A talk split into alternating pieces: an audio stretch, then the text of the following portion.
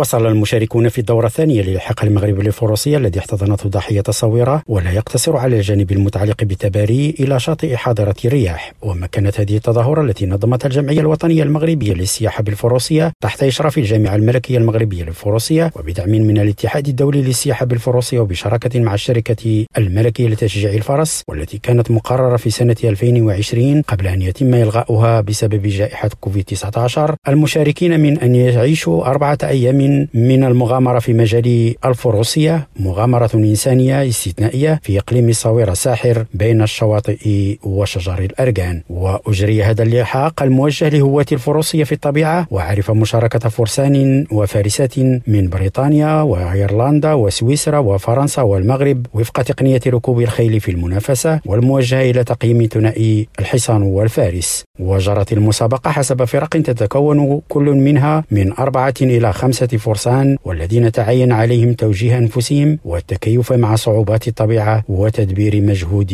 وتحمل خيولهم. محمد كورسي ريم راديو مراكش.